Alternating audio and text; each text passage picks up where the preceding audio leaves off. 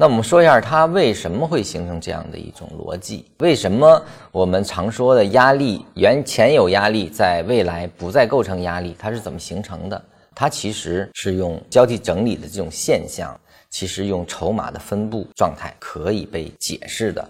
什么意思呢？就是筹码进入形成峰之后啊，它有一个山峰，山峰的从这个叫边缘区、边缘区这些地方，其实是压力最大的地方。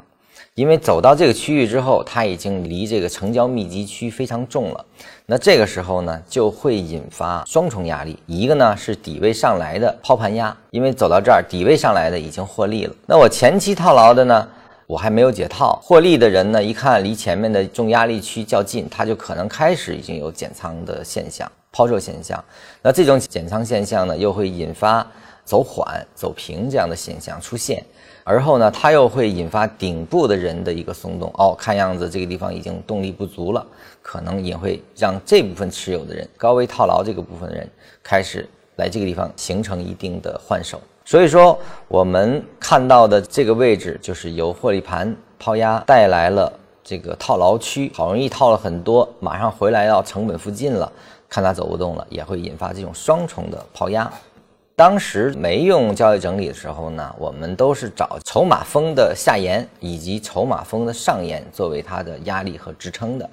但是当我发现了交替整理之后呢，这个筹码因为是模拟计算的嘛，最后我们发现，其实在它的快速运动的时候所对应的整理这样的有效性和准确度更高。因为算法不同，可能你找不到这个峰，每个软件可能这个峰的位置也不太一样，就是它这个区间可能不一样，但是。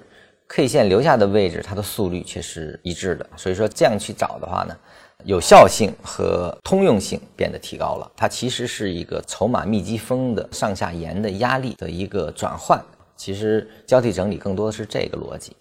这个位置也是啊，我们看到从现象上来说，走到了它前期的快速下跌的一个整体峰位，那这个地方就形成双峰填谷。那其实它依然是在上一个大峰的。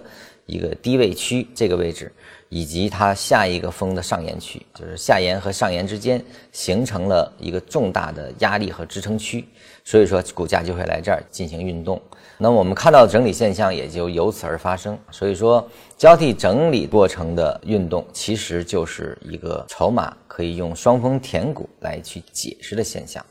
啊，我们看到这个基本上是非常吻合。